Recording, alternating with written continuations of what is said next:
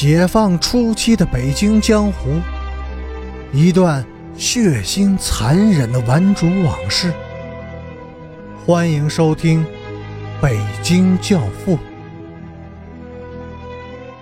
第一百八十二集。在这封信的问题上，他们互相推诿，为的是掩盖一个什么样的真实呢？一九九二年初，在广州的白天鹅宾馆，笔者曾目睹了一幕令人惊心的场景。当时，笔者正在陈诚的房间里。千方百计的企图从他的嘴里套出更多的材料，他则小心翼翼的和笔者兜圈子，海阔天空的胡扯海外的见闻。整整一个晚上，我一无所得，极为的沮丧。陈诚却像细数的猫一样洋洋自得的，而又满怀同情的望着我。正在这时。门铃响了，有客道：“边野。”陈诚极为兴奋地说：“在广州的这几天，陈诚和边雅军几乎天天泡在一起。他们昔日是黑道上的至交，今天则是商业上的合伙人。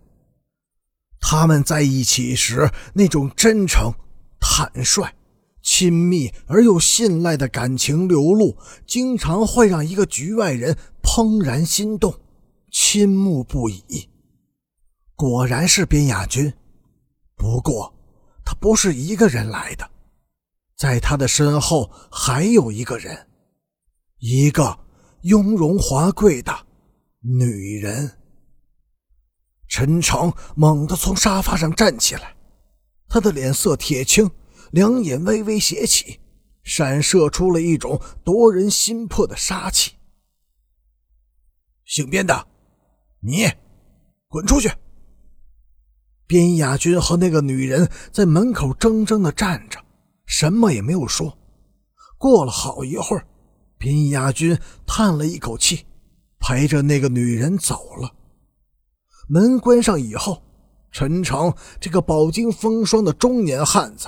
痛苦的用手捂住面孔，绝望的低嚎了一声，跌坐在了沙发上。其声悲怆、凄凉，令人心碎。边雅军很快就回来了，他走到陈诚的面前，拍了拍他的肩膀，然后慢慢的踱步到窗前。此后，他一直站在窗前。默默的遥望着南天的夜空。那是一个晴朗的夜晚，天空中星光闪灿，满目辉煌。第二天，我吃惊的发现，陈诚、边雅君，还有那个女人，竟坐在了同一桌餐桌旁。不过，吃饭时气氛极为的沉闷。相互间几乎没有交谈。饭后，那个女人独自走了。那个神秘的女人，她究竟是谁呢？据人们后来的回忆，在傅芳和阮平金出事的前几天，曾经发生过另一件与此有关联的劫持强奸案。只是由于当事者及受害者自身的原因，没有大事张扬，这件案子就被轻轻的掩盖过去了。晚上九点，两男两女四个老红卫兵骑着自行车出城，行至本溪地大桥以西时，突然从桥南的暗影中闪现出几条壮汉，拦截住了他们。什么话都没有说，匕首、长刀一通乱砍，四辆自行车的八个轱辘全都被剁烂了。两个女孩子吓得手脚冰凉，紧紧地抱在了一起。两个男人被刀子逼住，也只能任凭摆布了。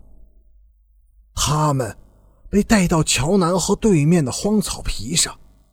那些汉子中为首的是一个身材高挑、面色白净，被别人称作为边野的人。